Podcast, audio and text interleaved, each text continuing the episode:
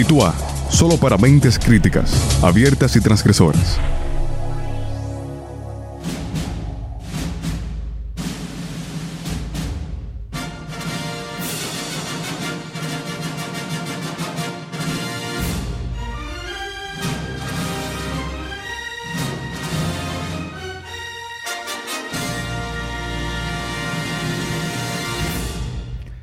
Bienvenidos una semana más a Titua Radio, un programa del Departamento de Estudios Generales y la Escuela de Humanidades con la asesoría de la Escuela de Comunicación Social de la Pontificia Universidad Católica Madre y Maestra.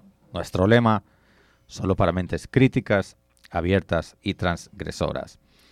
Lo que voy a decir a los que me están siguiendo por el live eh, les va a sonar raro, pero a los que escuchen esto por la emisora lo van a entender perfectamente porque vamos a dedicar el programa de hoy a la vigésima octava Jornada Mundial del Enfermo. Esa es una celebración de la Iglesia Católica que, bueno, después Diego, por cierto, saludos Diego, buenos días. Muy buenos días. Perdón, buenas tardes, que esto sale por la tarde.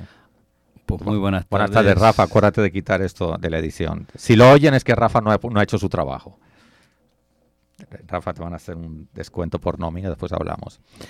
Eh, esta mesa redonda nunca había tenido tan poca gente, pero somos tan valientes que hasta tenemos eh, servicios mínimos. ¿Has oído hablar de los servicios mínimos? Siempre cuando hay una huelga o alguna cosa. Pues algo así. Hoy, hoy Titua Radio está en servicios mínimos. Pero no por huelga, supongo. Eh, no. Ni por enfermedad. Bueno, eso ya no lo sé. Un saludo a Angeli. no, no sabemos. Y ya que estamos hablando de enfermedad y que el, tema viene tan atinado en medio del contexto del mes de febrero, que es el mes del amor y de la amistad, pues tenemos que hablar del amor, pero del amor a nuestros seres queridos y quizá no tan queridos, pero del amor a los enfermos. Porque tengo la sensación, y tú Diego después quizá puedes aportar más en esa línea, tengo la sensación de que los enfermos son socialmente más invisibles, más ignorados. Y quizá, quizá cuando nació esta, esta Jornada Mundial de los Enfermos, es como un toque de atención para tenerlos más presentes, no solamente en el día que se celebra, sino en el día a día, en la cotidianidad, porque hay una vida cotidiana con los enfermos. Especialmente estoy pensando, porque quizá cada quien tiene, quizá nuestros oyentes, cada uno de ellos tiene una imagen eh, concreta de lo que es una persona enferma. Pero yo sobre todo estoy pensando más en los enfermos de larga duración o incluso de los que tienen enfermedades crónicas. No estoy hablando de que tiene, qué sé yo, una gripe que le dura siete días. Este es, abre un pequeño paréntesis en su vida y ya está. Evidentemente también la enfermedad, eh, sobre todo cuando son esas enfermedades crónicas, se convierten en enfermedades sociales. ¿Por qué? Porque la enfermedad te limita a hacer una gran cantidad de tareas en tu vida y que en muchas ocasiones, dependiendo de la gravedad, pues te, arrincona en tu casa, en tu habitación. Y el enfermo, además de perder salud, también pierde vida social, de alguna manera. Y cuando uno ya se acostumbra, o se acostumbran los otros a no verte, pues tú también de alguna manera quedas marginado. O sea que los enfermos crónicos eh, de larga duración muchas veces se ven marginados no por el deseo de marginar, sino por el mismo olvido de, de la misma sociedad. Sí, no, no es un deseo, es más bien una circunstancia que les viene impuesta y evidentemente no debe ser muy agradable sentirse, porque también es un sentimiento, sentirse marginado. Es aquello de la soledad, aunque esté rodeado de gente, a veces también se llega a eso. Sí. Porque no puedes participar en ciertas actividades. Eh, precisamente el tema de la soledad, eh, hay tipos de soledad. Exacto. Soledades buscadas y soledades impuestas. Hay unas que son necesarias y diríamos que tienen un talante o un matiz curativo y hay otras soledades que son más bien enfermizas o hacen enfermar a la gente. No, y que la, y, que la soledad no es solamente un estado físico, que estoy en esta sala y estoy solo. No, también es un estado emocional. Sí, porque eh, la soledad peor que uno puede tener es sentirse solo cuando está rodeado de gente. Esa es la peor de todas porque no te sientes comprendido, no hay conexión, cero capacidad de empatía, en fin. Eh, es bastante malo, pésimo diría yo. Y yo sé que tú también has hecho tu tarea, yo por supuesto, pues tengo que dar ejemplo. Y los dos nos hemos traído aquí el texto del mensaje del Papa, el Santo Padre Francisco, sobre la vigésima octava jornada mundial eh, del enfermo. Y la cita bíblica que lo enmarca todo me gusta mucho, no sé a ti, pero a mí me gusta mucho. Venid a mí todos los que estáis cansados y agobiados, y yo os aliviaré. De Mateo 11, 28. ¿Qué te parece esta cita? Eh, lo enmarca bien, ¿eh? Enmarca bien porque eh, la, yo digamos que aquí el Papa pues también está haciendo un poquito un marco mucho más amplio, no es solo se está refiriendo a un tema de enfermedad. Ni al enfermo físico, per se. per se, como tú me dices, sino también la enfermedad psicológica, la enfermedad espiritual, ese, esa enfermedad que es mucho más amplia que una simple patología física. Correcto. y que te, te, lleva a agobiarte precisamente. O sea, y ya que estamos hablando de eso. Podríamos decir que es una enfermedad casi social, de alguna manera, lo que te agobia. O que tiene implicaciones sociales y que también eso eh, tiene que atenderse. Eh, los enfoques más modernos de, afrontamiento de enfermedades y también de situaciones de discapacidad, aunque las discapacidades no son enfermedades, pero para entendernos, eh, tratan ya el tema como con un enfoque holístico que requiere atención a varios sistemas. Ya no se pone el enfoque exclusivamente en el enfermo, sino todo, en todo el sistema que le rodea. Me estoy refiriendo a la familia y me estoy refiriendo al sistema económico, al sistema laboral y demás. Porque si no se atiende todo desde ese punto de vista, pues al final lo que ocurre es que no estaremos atendiendo correctamente a la persona enferma y que necesita eh, que todos esos sistemas funcionen para que esa persona eh, estrictamente lo que tenga sea un problema físico y no un problema físico, económico, social y demás que, lo empeora todo. En tal sentido, me gustaría llamar la atención, no vamos a leer la carta por radio, porque yo sé que todos sabemos leer y escribir y es fácil acceder a Internet y, acceder a ella en la página de Vaticano, www.vatican.va. Eh, yo he resaltado, es como lo del otro día, yo he resaltado algunas frases, párrafos, términos que a mí me han llamado la atención, que no sé si van a ser los mismos que tienes tú subrayados por ahí. Pero a mí me ha gustado mucho eh, lo que se dice en el segundo punto, cuando hace referencia a que, y cito textualmente, efectivamente, solo quien vive en primera persona esta experiencia, y se refiere al sufrimiento, sabrá ser consuelo para otros. Y establece tipos de sufrimiento. Habla de enfermedades incurables, crónicas, patologías psíquicas, por tanto no es no solamente enfermedad física, no también mentales, las que necesitan rehabilitación, los cuidados paliativos que no están eh, destinados a curar a alguien, sino simplemente, y él simplemente lo escribe en mayúsculas, a cuidar a alguien, que no es poco, junto con todo, todo el conjunto de discapacidades y enfermedades de la infancia y de la vejez. Por tanto, eh, se nos, se nos, yo entiendo o interpreto que esto es un toque de atención a que tengamos una mirada amplia y no pensemos en, en, la definición clásica de enfermedad, sino en otras muchas situaciones que ocurren en la vida. Y en ese sentido, eh, a renglón seguido, el Papa dice una cosa que eh, resume todo lo que tú estás diciendo, toda esa visión holística de la enfermedad, y es que nos dice, eh, resulta necesario personalizar el modo de acercarse al enfermo, añadiendo al curar el, cuidar. Yo también, para que mira, lo tengo subrayado. Los de Life son testigos, ¿eh? eso estaba subrayado. Y en ese sentido, eh, el Papa está resaltando la necesidad técnica de la medicina, pero también la dimensión humanística de la medicina. Es decir, la medicina... Quiero abrir un paréntesis porque eso que tú dices es súper importante. Es decir, no basta tener muy buenos sentimientos sin una adecuada capacitación profesional, ni basta una super capacidad profesional si no hay sentimiento humanista detrás de esto. Exactamente. Porque en nombre de la técnica nosotros podemos hacer muchas cosas y algunas de ellas no tan buenas. Por tanto, esa visión. Habla claro, habla claro que no tan bueno podemos hacer con la. Mm, utilicemos eufemismos de vez en cuando, Laureano. es que viniendo de ti me. Oye, estoy pacífico. Muy. Aquí el que está alterado soy yo. Pero no, eh, o sea, hay situaciones que pueden llevar, por ejemplo, encanizamientos terapéuticos, eh, situaciones eh, eutanásicas, o sea, circunstancias que acompañan a la enfermedad y que se, quiere, eso que, tú estás diciendo, resolver de una manera no humana. Eso que tú estás diciendo me llama mucho la atención por lo siguiente.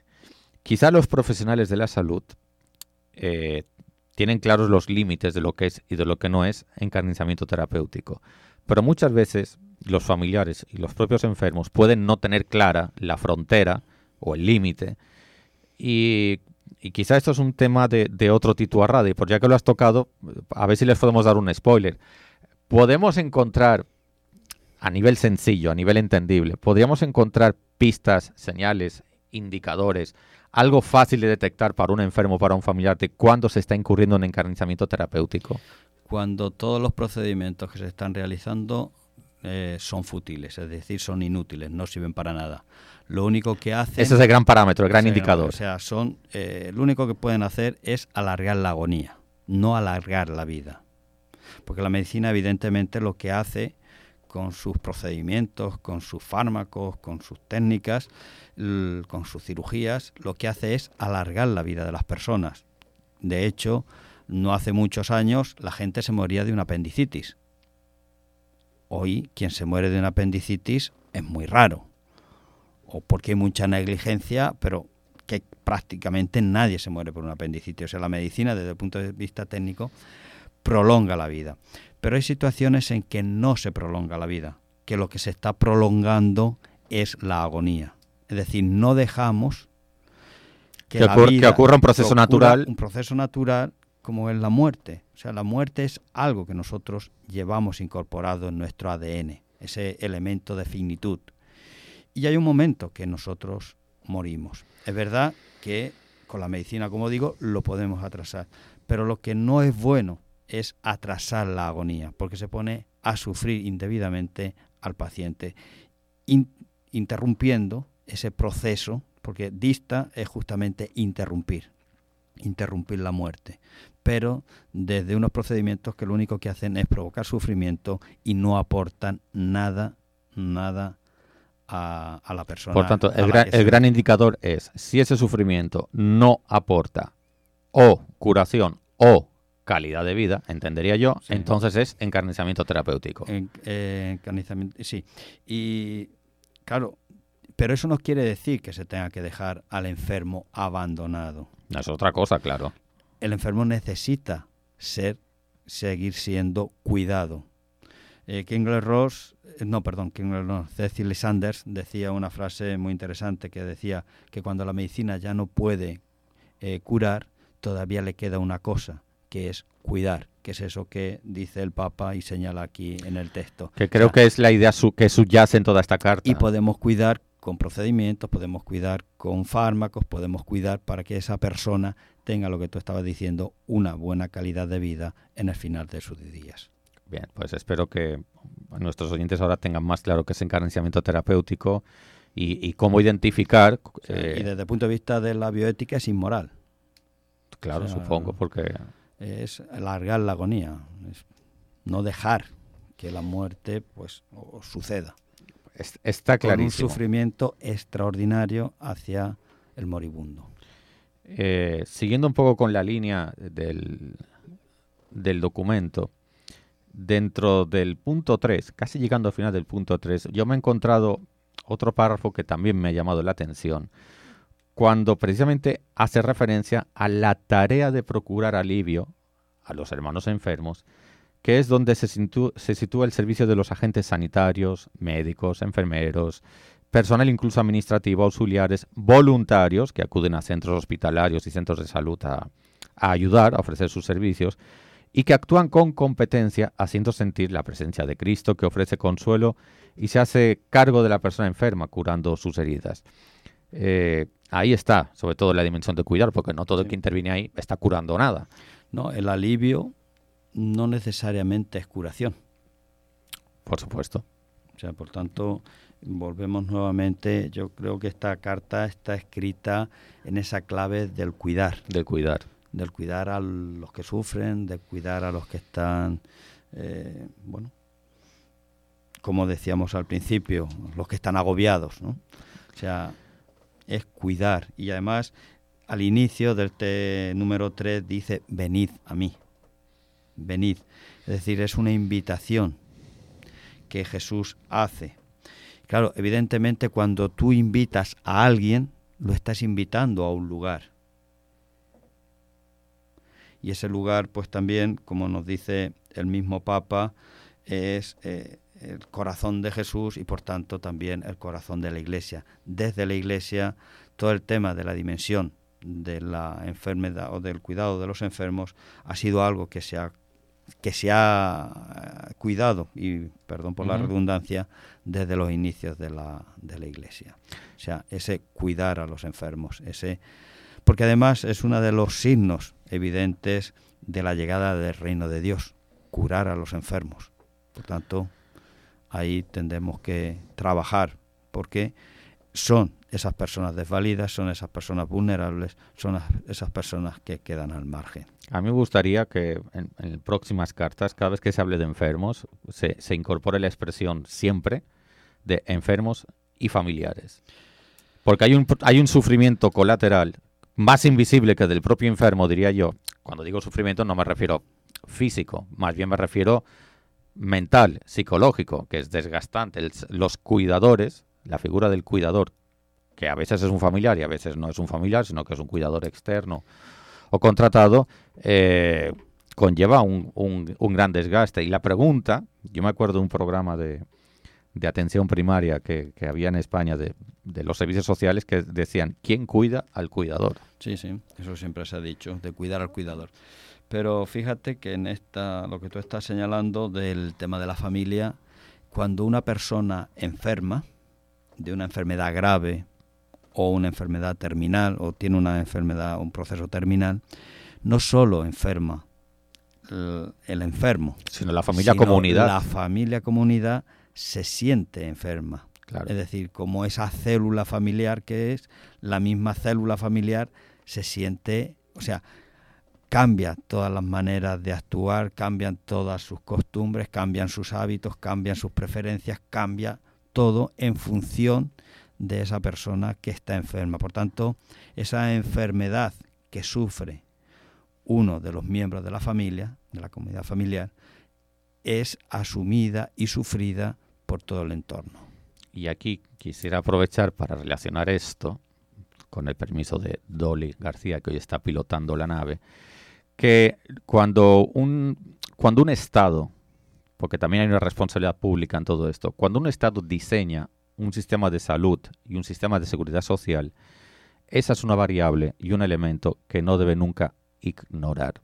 Es decir, cuando una persona se enferma, queda excluido automáticamente del mercado laboral, sobre todo si es una enfermedad crónica de estas que tú estás describiendo, y por tanto se pierde capacidad de consumo, se pierde la capacidad quizá de afrontar un tratamiento, quizá hay que, hay que, hay que establecer pagos y copagos por acceso a centros, a medicación, a tratamientos, que en muchos casos quizá ni siquiera se puede saber cuándo se termina.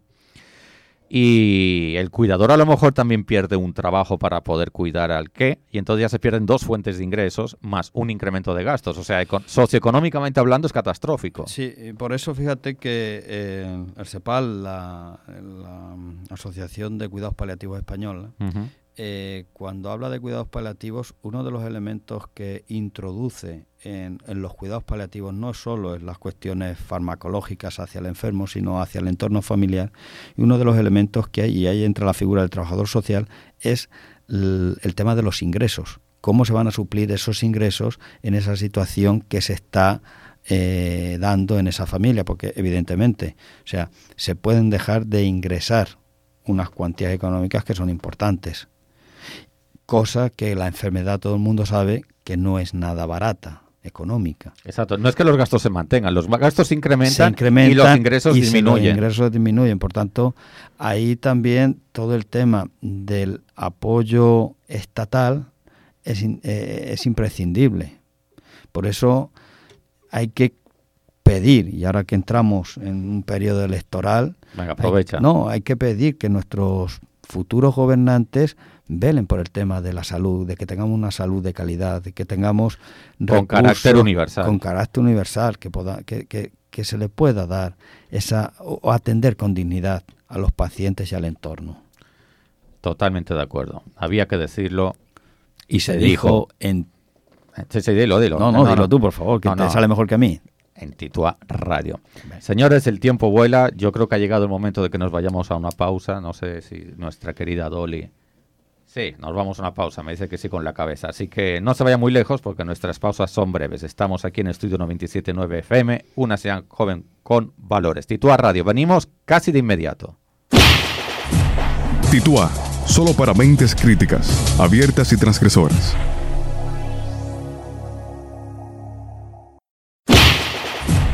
Titua, solo para mentes críticas, abiertas y transgresoras.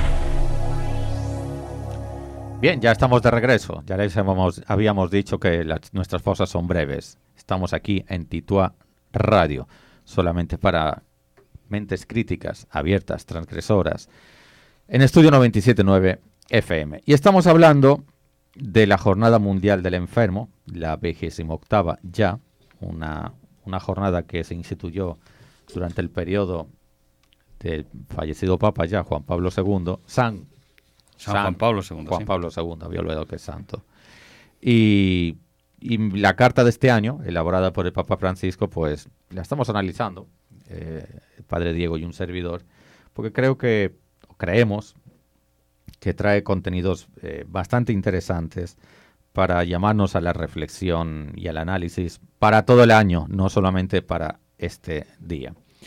Y siguiendo, después veremos qué están diciendo nuestros seguidores en, nuestra cuenta de Twitter de, de Radio. Eh, pero quiero que nos metamos ahora en el punto 4, porque hay como un llamado específico o un párrafo especialmente dedicado al personal sanitario, donde dice, y ahora voy a citar textualmente, que cada intervención de diagnóstico, preventiva, terapéutica, incluso de investigación, tratamiento, rehabilitación, se dirige a la persona enferma, donde el sustantivo persona siempre está antes que el adjetivo enferma. Eso me ha encantado. Eso me ha encantado. Sí, o sea, recuerda que desde los orígenes del pensamiento eclesial, podríamos decir, el término de persona es el que siempre Jesús se fija en las personas. Después descubre que hay personas que son pobres, personas que son enfermas, personas que son discapacitadas. Y que no puede haber adjetivos sin sustantivo, es que empecemos por ahí. Así que eso viene, eso viene como anillo al dedo. Los adjetivos califican al sustantivo. Por tanto, el sustantivo es lo importante. Por lo tanto, el sustantivo, desde el punto de vista lingüístico, es el que tiene importancia. Un saludo a todos nuestros profesores de Español 1 y Español 2. Eh, el párrafo, porque he leído la mitad, termina diciendo, vuestra acción, se refiere a los agentes sanitarios, eh, profesionales de la salud, que vuestra acción tenga constantemente presente la dignidad y la vida de la persona, sin ceder a actos que lleven a la eutanasia, al suicidio asistido o a poner fin a la vida, ni siquiera cuando el estado de la enfermedad sea irreversible. Ese es un mensaje claro y que no le caben segundas ni terceras interpretaciones. Esto es unidireccional, es así.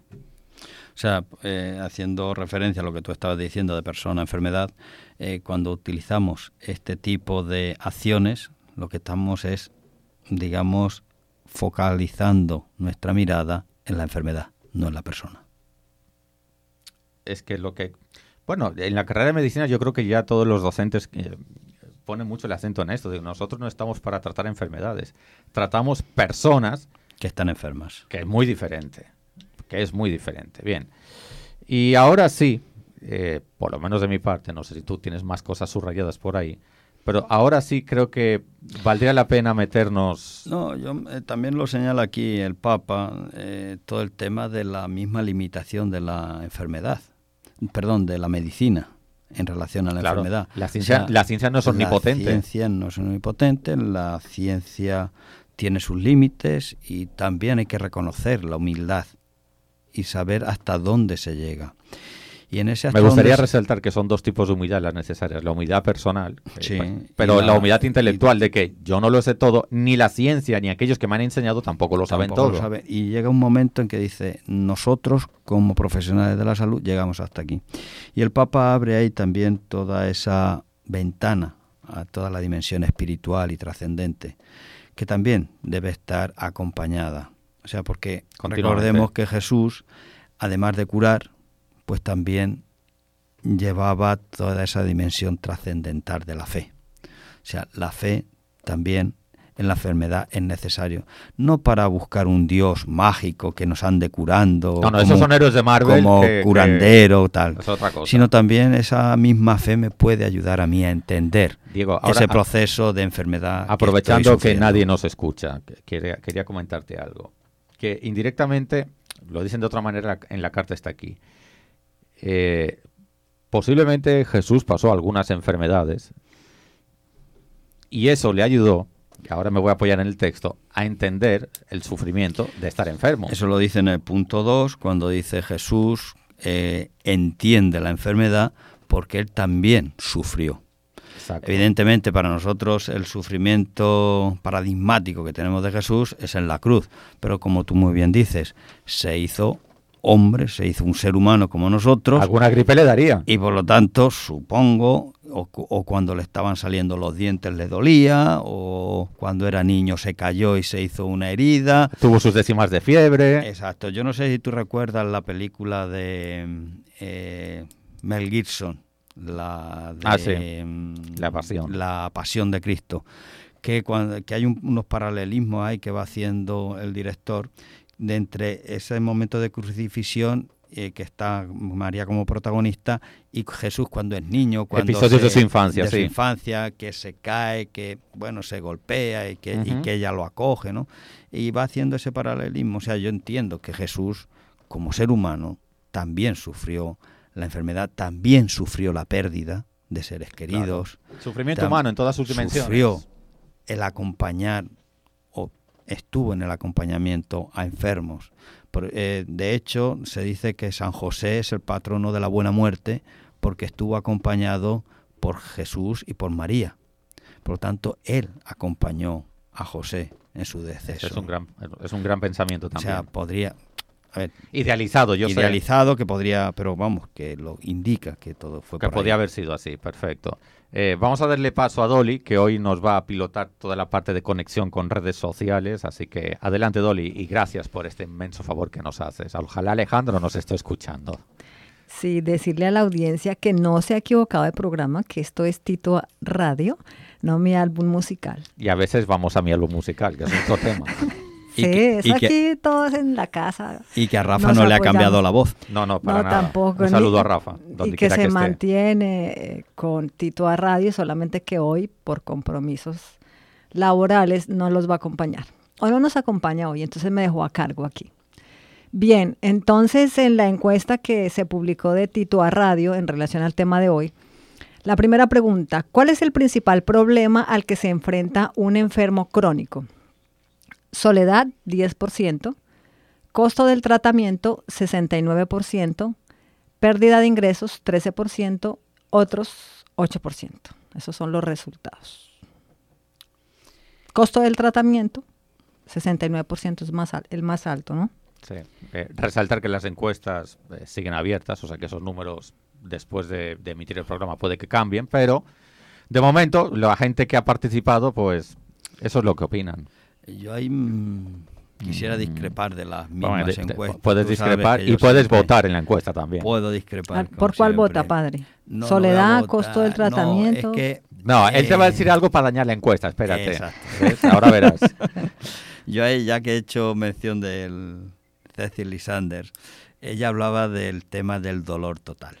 Es decir, el dolor no es solo una cuestión. Esto es como en tus exámenes de bioética, ¿no? todas las anteriores. todas las anteriores. Estaría incluido todo lo anterior. Qué bien, ¿cómo te conozco? hay todo un sufrimiento que va más allá del sufrimiento eh, físico. También entraría un sufrimiento moral. Pero dime que por lo menos entiendes que la gente haya votado eso. Entiendo que la gente haya votado que es el costo del tratamiento, porque eso también es sufrimiento.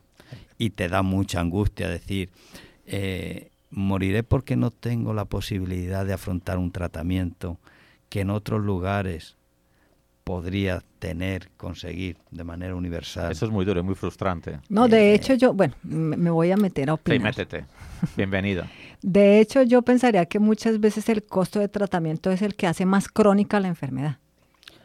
Y más dolorosa, sí. Más dolorosa. más dolorosa en todos Precisamente por lo que expresaba el padre. Cuando uno sabe que el sistema de salud en el país donde uno está es precario, pues obviamente eso hace más difícil enfrentar una enfermedad y en ocasiones, como lo han dicho muchas veces quienes saben, la cabeza es la que manda, ¿no? Y tal vez el impacto psicológico que tiene un diagnóstico, ejemplo, de un cáncer, pues es más fuerte si usted vive aquí a que si de pronto vive en Estados Unidos. Exacto. Hombre, pregunta a los políticos dónde van a tratarse. No, y Había que decirlo. Pero luego piensa en un, en un padre, en una madre que tiene un hijo con una leucemia o con una enfermedad grave pero que puede ser tratada y puede ser curada. Y que aquí no tengamos los medios o que el seguro no te cubra esa enfermedad. Y sabes que a dos horas y media de aquí esa enfermedad es curable. Es horrible. O sea, yo me imagino la impotencia. Es horrible. Me, la, desesperación. me cuesta mucho imaginarme y ponerme en el lugar de esa persona porque ocurre lo siguiente, cuando empáticamente nos ponemos en el lugar de otra persona, inmediatamente queremos pasar a la acción y hacer algo. ¿Y qué podemos hacer? Cuando descubres que no tienes nada que ofrecer. Exacto, más, más allá de tu compasión. Es, muy difícil. Bien, continúo. Sí, por favor. Y prometo no dañar más la cosa. No, no, sigue dañando, tranquilo, que para eso te pagamos. Bien. ¿Cuál es el mayor obstáculo para una adecuada atención sociosanitaria de los enfermos crónicos? falta de recursos del Estado. Padre, vamos a hacer un, juego aquí. Usted me va a adivinar cuál es el mayor porcentaje. A ver, repite. A ver si acierta. No, espérate, que nada, más te has dicho uno, espérate. No, por eso voy a volver a repetir, porque como lo puse en juego Tú tienes que adivinar cuál va ganando. Mm. ¿Cuál, es el de mayor porcentaje? Esa es la ventaja de hacer un programa que nadie escucha. No, no sesgues tu, la respuesta con tu voz. Ok. ¿Cuál es el mayor obstáculo para una adecuada atención sociosanitaria de los enfermos crónicos? falta de recursos del Estado, falta de conciencia social, corrupción, pobreza de los enfermos. Piensa un poco antes de hablar, piensa un poco. no, no, desde su perspectiva, sino la que usted supone. Lo que tú crees que ha dicho la gente. Conociendo a nuestros oyentes, yo creo que han dicho corrupción. El padre conoce su audiencia. A ver, es que el pastor conoce sus ovejas. Exacto. 41% la corrupción, 34% falta conciencia social, 21% falta de recursos del Estado y 4% pobreza de los enfermos.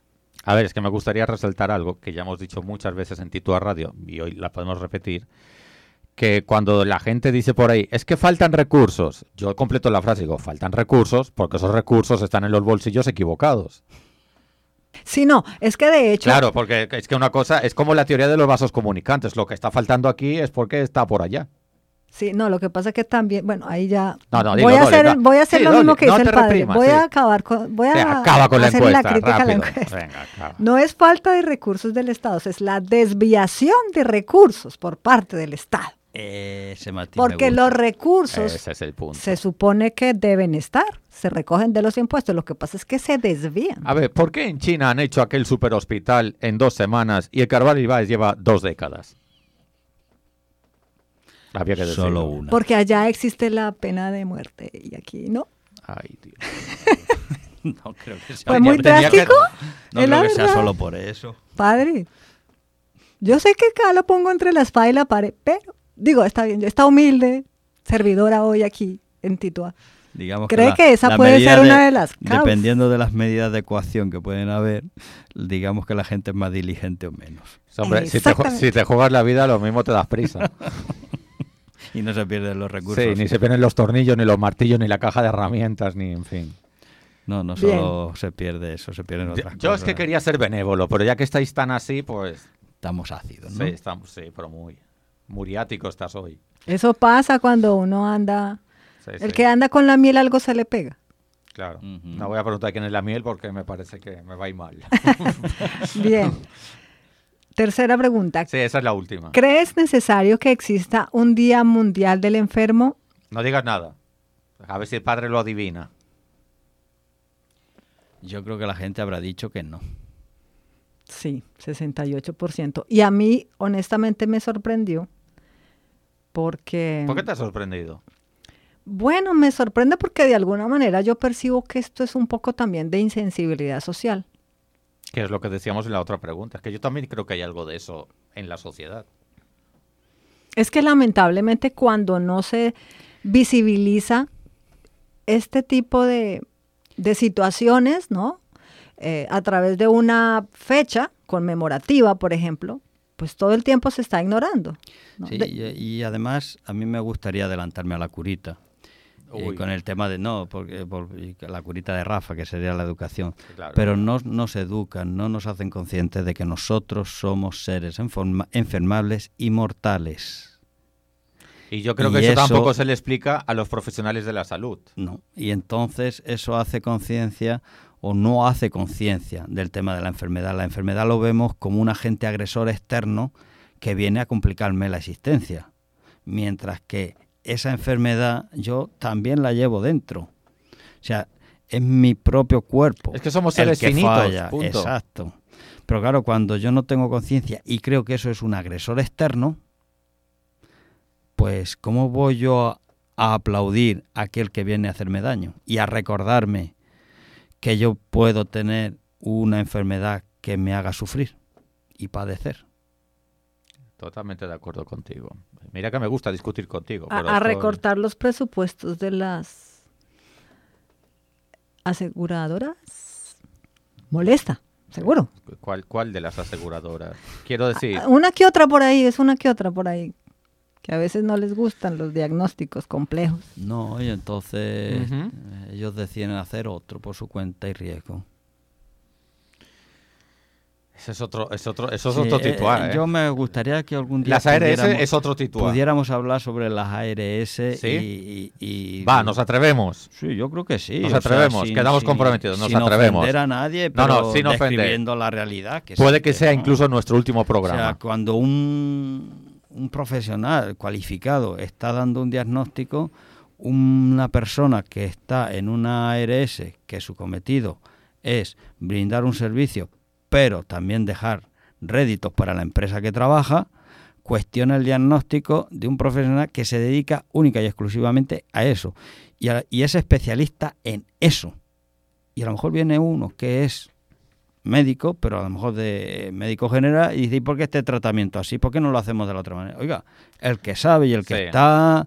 Un médico general cuestionando a un oncólogo, por ejemplo. Por para que los que, en fin, para que se entienda lo que estamos discutiendo. No, yo sé que también hay algunas aseguradoras que llaman a, a profesionales especializados en el, en el ramo, ¿no? Pero eh, habría que ver, habría que ver. Porque yo no creo que un médico eh, que está haciendo un diagnóstico y está prescribiendo una serie de tratamientos, pues no, no creo que él, no sé. Sí, a mí me genera muchas dudas. O sea, por eso digo, vamos a hacer un... incluso invitando a, una... Sí, invita, sé valiente, invita a una ARS. Sí, sí, habría que invitarlos y, hablar con ellos.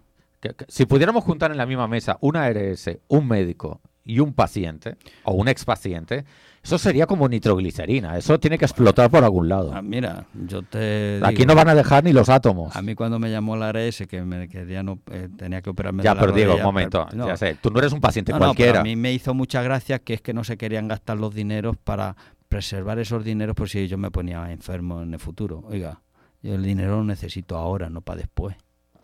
Yo, cuando mi, cuando mi madre no me dejaba ir al cine, le decía eso mismo y no había manera.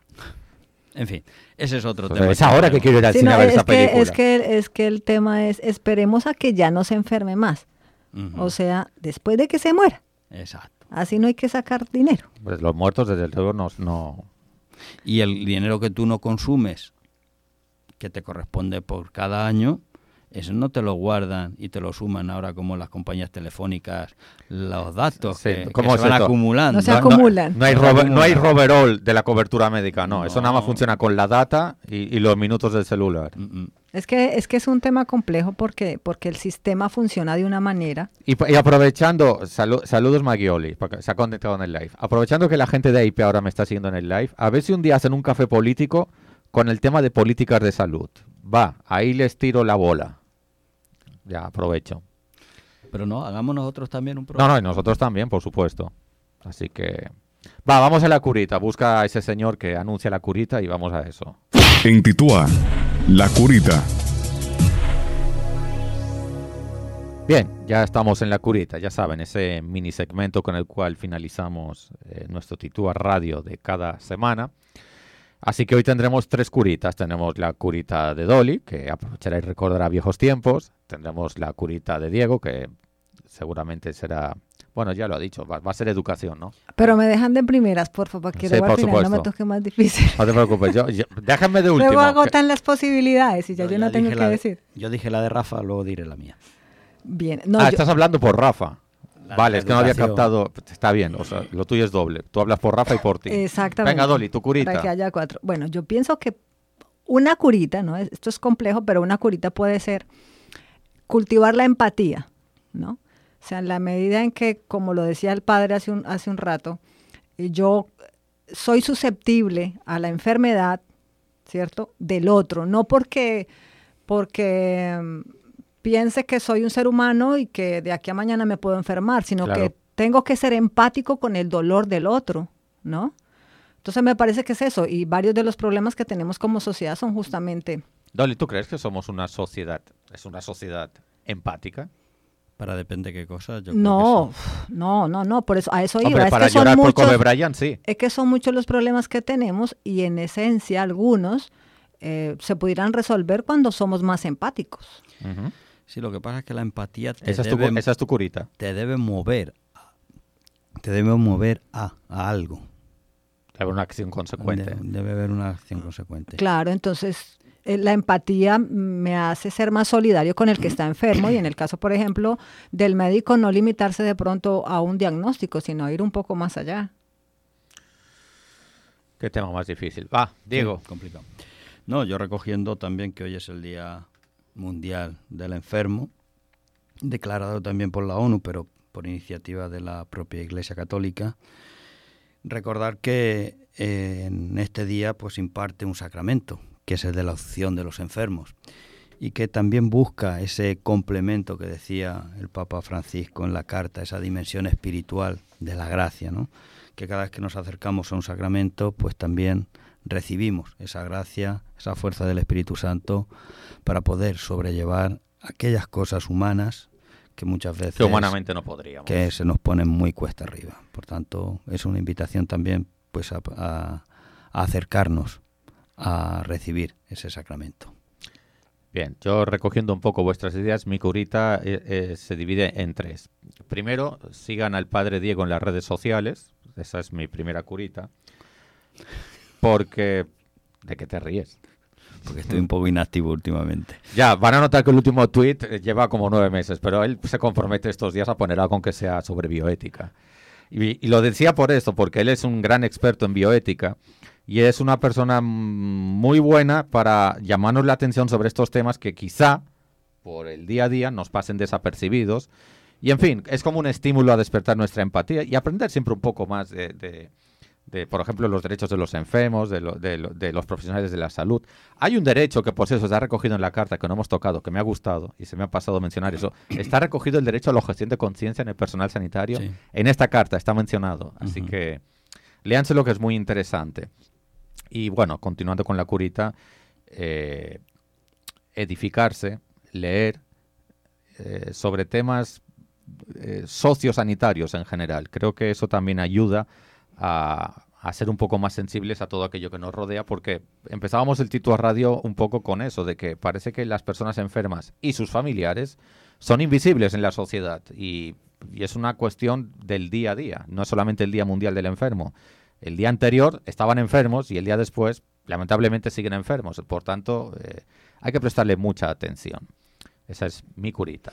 Yo creo que más que una curita hoy nos ha salido un botiquín. Sí, mira, qué, qué, buena parábola para lo que estamos hablando. Oye, estás con una puntería hoy. Qué bien, que Dios te la bendiga. Amén. Amén.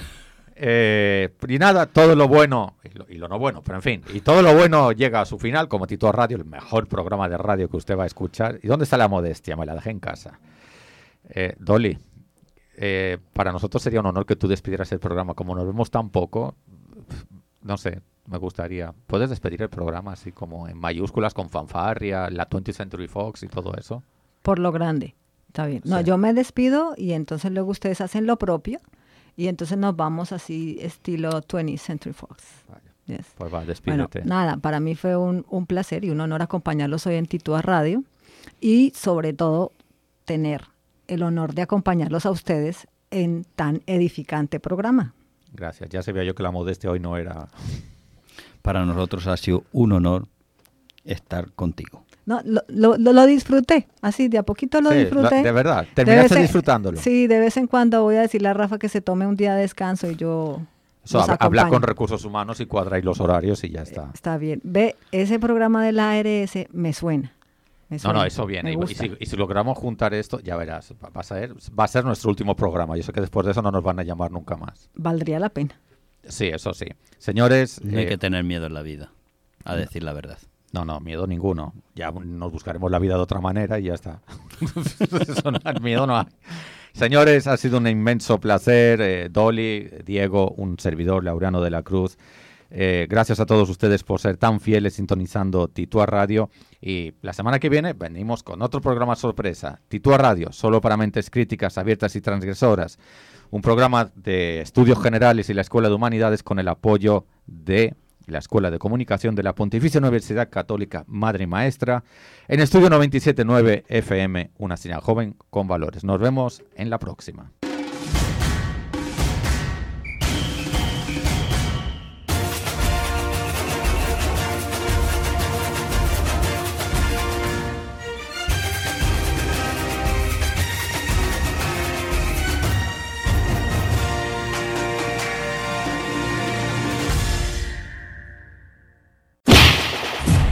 Titúa, solo para mentes críticas, abiertas y transgresoras.